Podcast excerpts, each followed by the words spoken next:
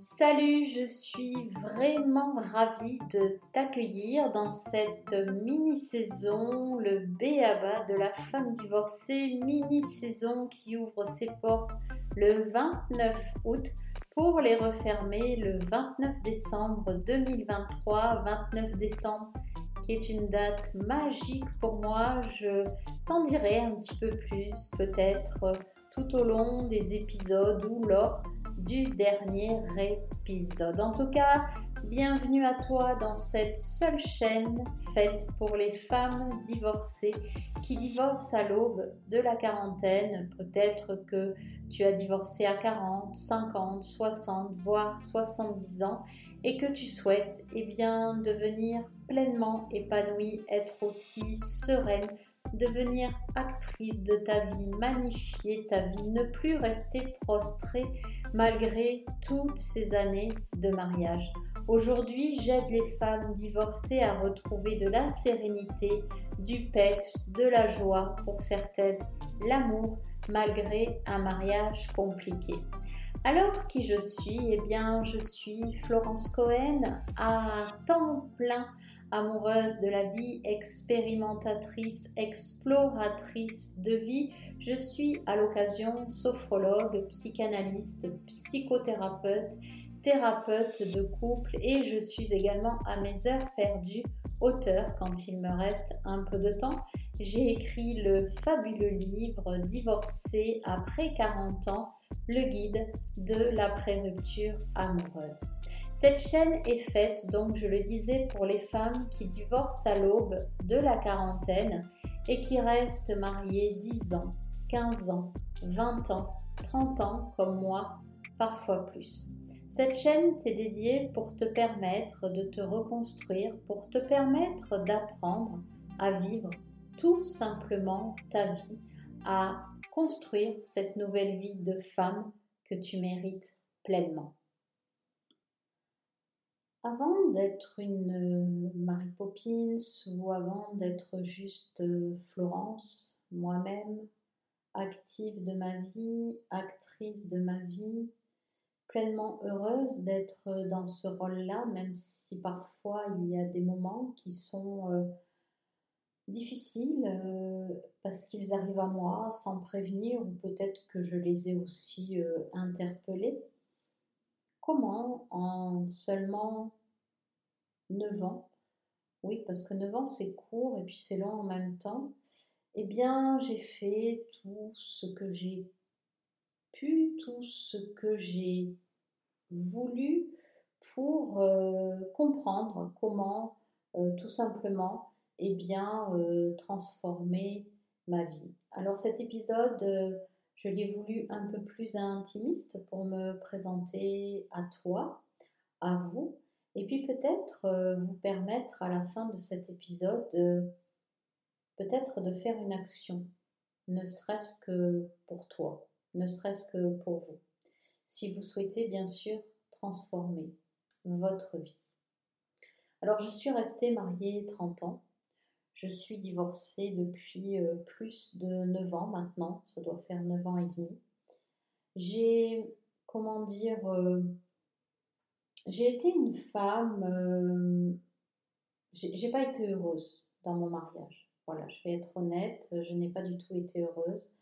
Ça a été euh, un mariage difficile parce que tout simplement, je pensais que j'étais euh, peut-être la seule fautive ou bien peut-être que je pensais que je ne faisais pas assez, pas bien.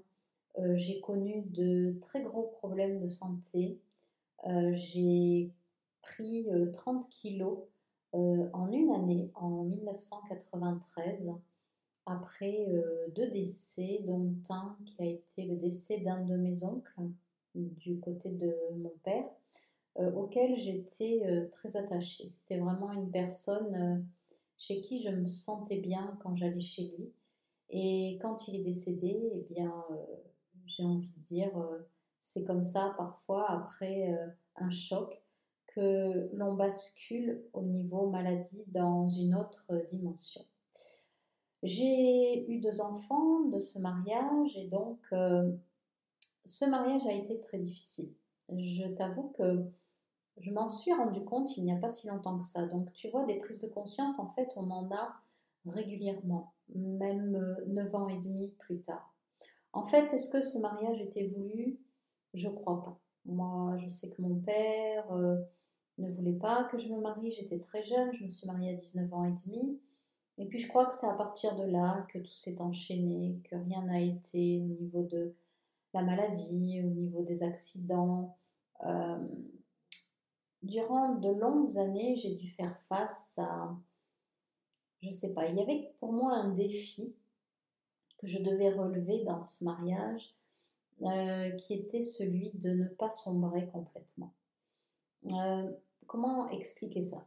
On se marie, moi j'avais un mari qui était souvent absent, quasiment jamais là, euh, pour son travail, il partait le matin, il rentrait très tard le soir, et j'ai préféré, parce que de toute façon à l'époque je n'avais pas la visibilité que j'ai aujourd'hui, j'ai préféré me faire croire que il travaillait beaucoup, que c'était un homme parfait, il était sur un piédestal, et moi, pendant ce temps-là, eh bien, je minimisais qui j'étais, euh, je minimisais ce que je faisais, et puis, euh, petit à petit, année après année, eh bien, euh, quoi dire?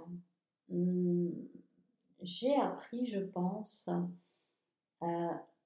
à tout simplement, alors j'aime bien parce que je dis tout simplement alors que ça n'a pas du tout été simple, mais à ne pas me laisser aspirer complètement vers le bas. C'est-à-dire que pour moi, je pense que la chute ultime, pour moi, aurait été d'attraper une maladie grave comme un cancer. Parce que pour moi, un cancer, on s'en remet pas. On a une épée de Damoclès au-dessus de la tête du moment où on l'attrape jusqu'à la fin.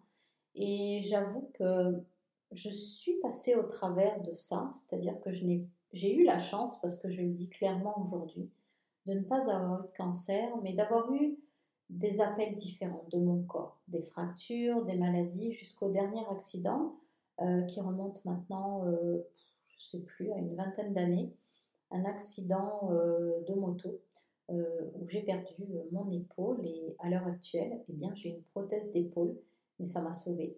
Voilà. Et à partir de là, je me suis dit, il faut que je fasse quelque chose j'ai besoin de consulter quelqu'un. Donc clairement, là, ça faisait... Euh, alors combien d'années que j'étais mariée, je ne saurais euh, vous le dire, peut-être une... Ouais, euh, je sais pas, 20 ans, 15 ans. Et en fait, ça, je ne le savais pas encore, mais je suis allée voir mon médecin et je lui ai dit, écoute, je suis à bout. Juste après mon accident de moto, je lui ai dit, je suis à bout et j'ai besoin de consulter un psy, mais j'ai aucune idée de la différence entre les psys, psychologues, psychanalystes, psychiatres. Euh, et en fait, mon médecin m'a conseillé une psychologue qui n'était pas très loin de chez moi. Et donc, euh, j'avais quand même fait déjà entamer une démarche où j'avais été euh, accompagnée par une sophrologue pendant 4 ans.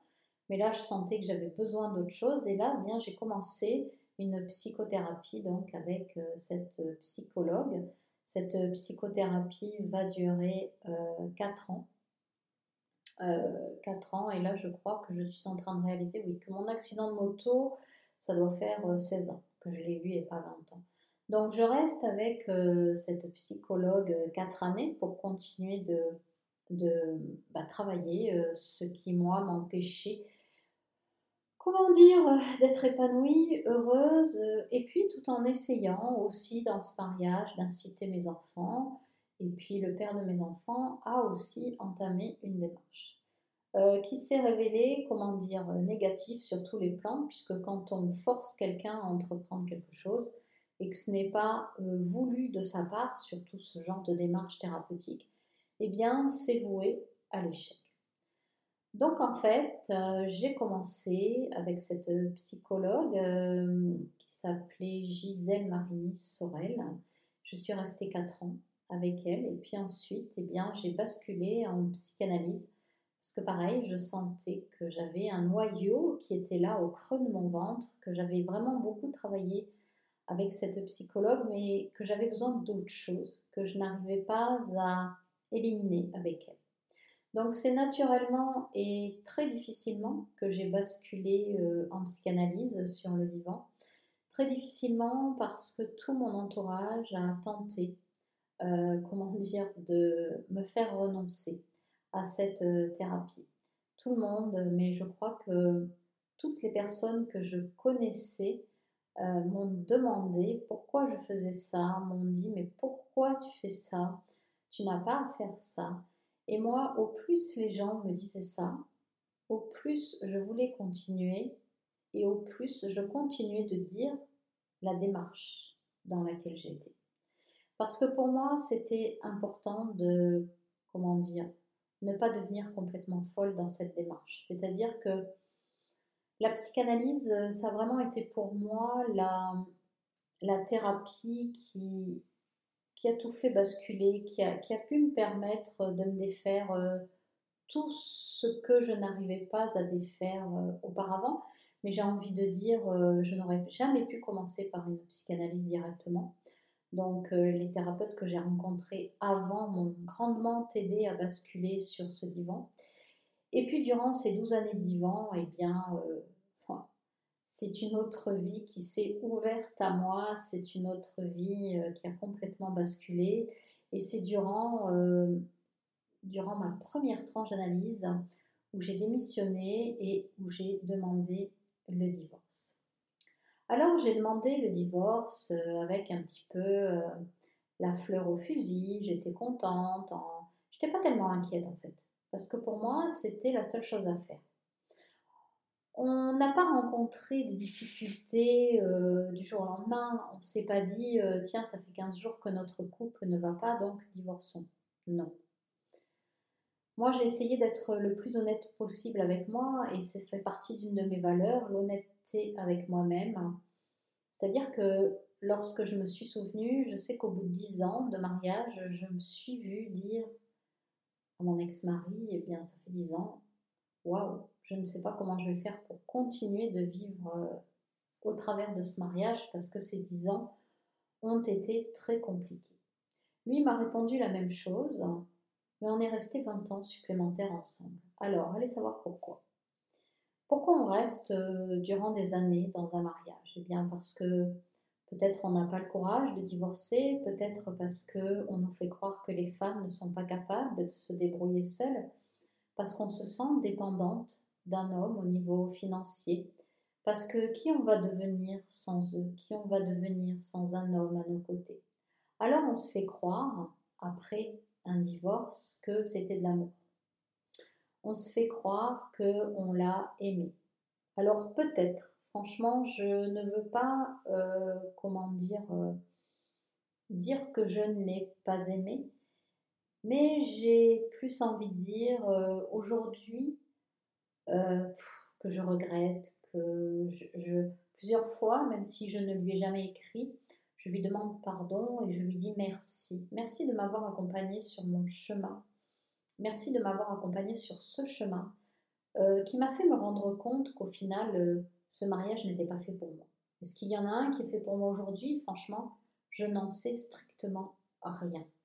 La seule chose que je sais, que je peux te dire, c'est tout simplement que un homme n'est pas la personne qui doit te rendre heureuse. Un homme, ça doit être une personne que l'on accepte à part entière avec son histoire, avec sa façon d'être, avec sa façon d'agir, sans essayer de le changer. Et bien sûr que lui aussi admette que l'on est une femme ben, comme on est, avec nos failles, avec nos doutes, avec euh, nos bagages, et qu'il doit nous accepter comme on est et pas tenter de nous posséder. Comment dire?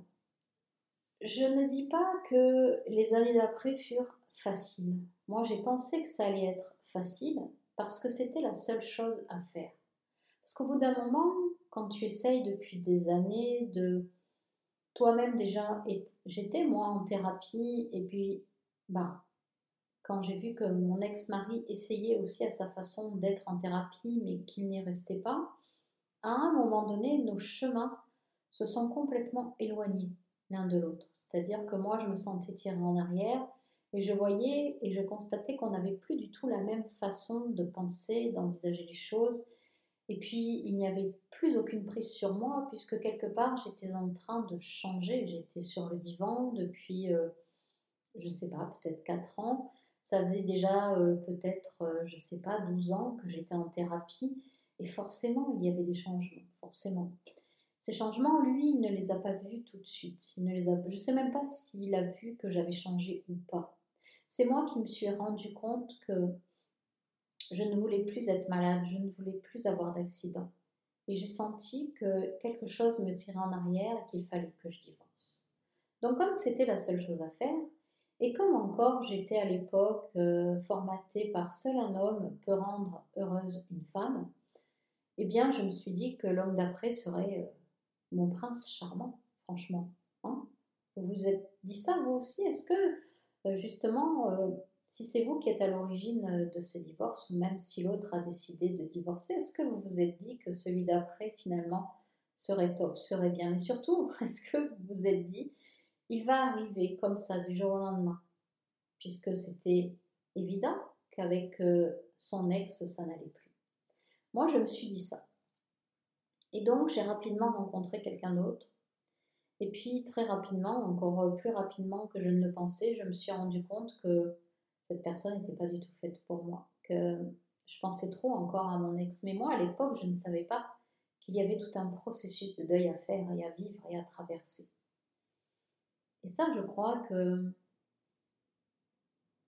c'est dommage. C'est dommage de ne pas l'éclairer en grand, de se dire qu'après un divorce, il y a tout un chemin de déconstruction et de construction à faire. On ne se reconstruit pas de quelque chose que l'on a vécu, mais l'on déconstruit une identité que l'on a eue durant ces années de mariage pour en construire une autre qui va nous appartenir pleinement en tant que femme de 40, 50, 60 ans. Donc en fait, euh, moi, j'ai cru que ce serait simple. Si toi aussi, si c'est le cas, dis-moi si ça te parle, ce que je te dis. Mais en fait, ça n'a pas été simple du tout.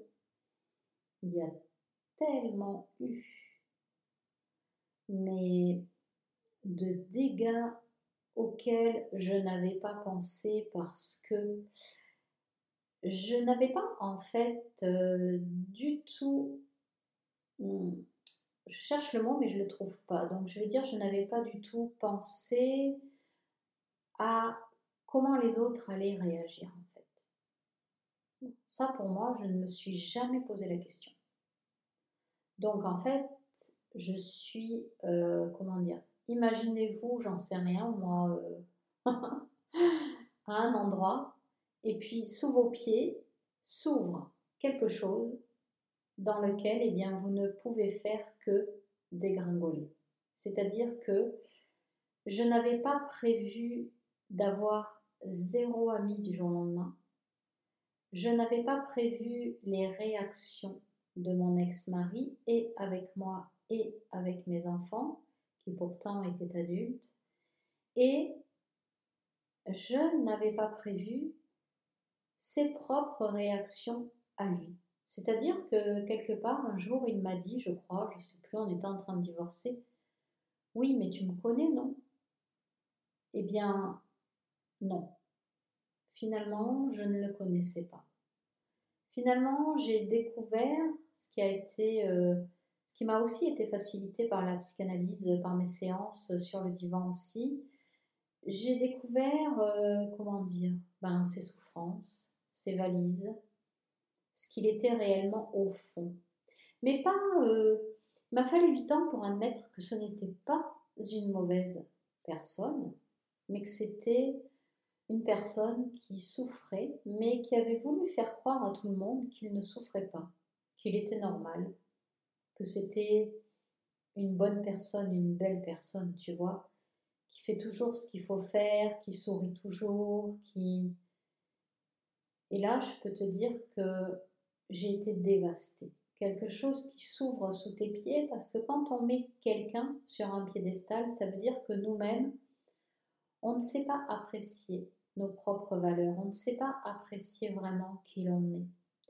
Et c'est en fait au fur et à mesure de cette construction de moi-même, c'est-à-dire découvrir qui je suis au fond, découvrir ce que j'aime, découvrir comment je veux aimer désormais, et eh bien que j'ai acquis euh, une personnalité, je ne sais pas trop si on peut dire ça, que j'ai acquis euh, une substance de moi-même, euh, une découverte d'une nouvelle Florence. Et forcément, je me suis découverte plus riche, plus amusante, plus curieuse. je ne suis pas restée, comment te dire, dans la rancœur, dans les regrets. Alors oui, des regrets j'en ai eu, il y a eu des moments où je me suis dit, mon Dieu, mais quel dommage de ne plus être avec lui en couple euh, et partager ce que je suis en train de créer avec lui. Donc ça pouvait peut-être, ces regrets, durer quelques jours, quelques semaines, et puis après, hop, refaire toujours le lien avec celle que j'étais devenue. Bien sûr qu'il y a eu des regrets, des remords, des doutes, des pourquoi, des à partir de quand c'est parti en couille? Tout de suite ou à quelle date exactement? Et je me revois en fait euh, revivre toutes mes années et me dire mais à quel moment ça a merdé? Et en fait ça a merdé tout de suite. Tout de suite la rencontre euh, déjà euh, elle n'était pas faite pour moi. Mais à 18 ans et demi, on n'a pas conscience que la personne que l'on va choisir, elle est en lien avec un passé, avec une éducation. Moi, la seule chose que je souhaitais, c'était m'en aller de chez moi, en fait. M'en aller de cette prison dans laquelle j'étais. Ben, je suis allée dans une autre prison que j'ai confectionnée moi-même, en fait. Voilà. Donc, eh bien, euh, comment te dire ça? J'ai pris mon baluchon hein, sur le dos, j'ai pris euh, ma peine, mes pleurs pendant plusieurs années. Et puis je ne remercierai jamais, mais jamais assez euh, mon psychanalyste Roland Meyer. C'est le dernier thérapeute qui m'a accompagnée durant six ans. Euh, je remercierai jamais assez mes séances. C'était vraiment l'endroit qui pour moi était sacré puisque c'était le seul, comment te dire ça, le seul endroit connu qui me faisait du bien. J'avais tout perdu. Je n'avais pas d'amis, je ne connaissais plus personne. Euh, mon lien avec mes enfants s'est dégradé. Euh, le seul endroit où pour moi je devais me rendre pour évoluer, c'était le divan, c'était ma psychanalyse. Ça a vraiment été pour moi un repère sacré qui est devenu sacré durant quelques années pour me permettre de sortir la tête de l'eau, pour me permettre de passer des actions, non, de poser des actions et de passer à l'action de plus en plus vite. À chaque fois que je posais une action et qu'elle me dérangeait, que c'était inconfortable, je pouvais le travailler en séance. Et puis, ben, au fur et à mesure des mois, des années, eh bien, comment dire, j'ai rencontré d'autres hommes hein, après, après ma séparation. Je ne suis pas restée nonne mais j'ai envie de dire, euh, j'ai mis fin à des relations de plus en plus vite. J'ai fait traîner une relation de deux ans parce que en psychanalyse, j'étais en train de travailler sur mon schéma de répétition pour ne pas répéter les mêmes schémas de répétition lors de mes nouvelles rencontres. Et en fait, avec le temps, puisque ma dernière séparation remonte à 4 ans bientôt et demi, je suis restée deux ans avec cette personne, et eh bien au final, euh, je me rends compte que ce que j'ai travaillé en psychanalyse, eh bien ça s'applique à toutes les rencontres que vous allez faire dans votre vie. Amicale, sociale, professionnelle. C'est tellement important de savoir ça. C'est tellement important de le mettre en place. Alors quelque part, comment vous allez faire pour le mettre en place? Parce que c'est ça en fait, euh, la clé elle est là, c'est comment mettre en place, euh, comment dire, cette nouvelle façon de vivre pour te permettre de complètement t'épanouir après un divorce? Et par complètement épanoui, je ne veux pas dire que tu vas avoir la banane du matin jusqu'au soir, c'est pas ça. Mais quelque part, quand va survenir, quand vont survenir des difficultés, savoir que tu as tout en toi pour les régler, c'est tout. Et comment, à chaque fois que tu vas rencontrer quelqu'un, que tu vas être en lien avec quelqu'un, comment justement ne pas t'emprisonner dans une relation qui ne fait pas sens pour toi? Tu risques de rester avec quelqu'un parce que tu as encore cette peur de rester seul, tu as encore cette peur peut-être d'être abandonné. En fait, la rupture, le divorce fait appel à cette faille, fait appel à cette blessure de l'abandon. Oh, je l'ai ressenti. Hein. Je l'ai ressenti. J'ai divorcé, j'ai été quittée par mon compagnon. Mais j'ai envie de dire, c'est une blessure. Il y a tout qui sera actif. Même si la rupture est voulue, même si on se dit euh, que pendant deux ans on a vécu l'enfer, tout sera actif durant le processus de deuil. Ce qui va faire en fait la différence, c'est la vitesse avec laquelle tu vas vivre ce deuil en fait. Quand on règle bien ces deuils, eh bien ceux qui arrivent après, on sait que c'est passager. On sait que ça ne va pas durer. Par contre, quand les deuils ne sont pas réglés, eh bien c'est là où justement on va boiter, c'est là où justement, après un divorce, on va se sentir infirme, on va se sentir incapable, parce que les émotions n'auront pas été traduites lors des deuils précédents. Donc en fait, moi, je vais t'inviter, euh, si tu le souhaites, hein, tu n'es pas obligé, après, euh, il faut avoir envie aussi de s'engager avec soi-même. Il faut avoir envie de s'engager avec euh, ce que l'on ressent, avec qui l'on devient, avec cette nouvelle version de soi-même. Alors moi, si tu le souhaites, eh bien, je vais t'inviter à t'inscrire sur une liste d'attente. Cette liste d'attente, en fait, elle est faite parce que deux fois par an, j'ouvre euh, un programme qui s'appelle euh, Révèle, R-E accent aigu, V apostrophe et E 2 L E S. Et là, il va ouvrir ses portes le 5 octobre et ça fermera le 5 janvier 2024 pour euh, permettre à 20 femmes justement d'explorer leur potentiel, leurs ressources et de développer mais cette clé qui est tellement impuissante et importante pour se choisir mais aussi choisir qui l'on va côtoyer désormais. Euh, est-ce que ça veut dire que tu vas te fermer aux autres? Pas du tout. Ça veut dire que tu vas aller te frotter aux autres et travailler avec cette clé pour te permettre d'évoluer, pour te permettre de sentir si toi, ça te convient d'avoir ce genre de relation. Si toi, ça te convient d'avoir une relation amoureuse comme ceci ou comme cela, d'avoir une relation amicale, professionnelle comme ceci ou comme cela. Est-ce qu'elle répond à tes attentes, cette relation? Est-ce qu'elle correspond à tes valeurs? Eh bien, durant ces trois mois, dans ce programme, on travaille aussi sur ça. C'est-à-dire qu'on va mettre en avant quelles sont tes valeurs, Qu'est-ce que tu aimes Qu'est-ce qui est fait pour toi Et comment aller le découvrir si tu ne sais pas? Si tu ne sais pas, c'est OK. Au fond de toi, tu le sais, mais tu n'arrives pas à le mettre en lumière et c'est aussi OK. Donc si tu souhaites faire partie de cette fabuleuse cohorte du mois d'octobre 2023, je vais t'inviter à m'envoyer ton nom, ton prénom, me dire que tu souhaites faire partie de la cohorte 2023 à l'adresse mail suivante florence florence-cohen.fr pour recevoir régulièrement toutes les informations concernant cet accompagnement. Donc je te redis une nouvelle fois l'adresse mail florence-cohen.fr pour te permettre de mettre en avant ben, tes capacités, tes valeurs et de choisir les personnes avec lesquelles tu vas vouloir rester en lien ou tout simplement faire une expérience ou bien rester amie plus longtemps, rester amoureuse moins souvent. C'est toi qui verras. Donc n'hésite pas à t'inscrire sur cette liste d'attente car seulement 20 femmes feront partie du voyage.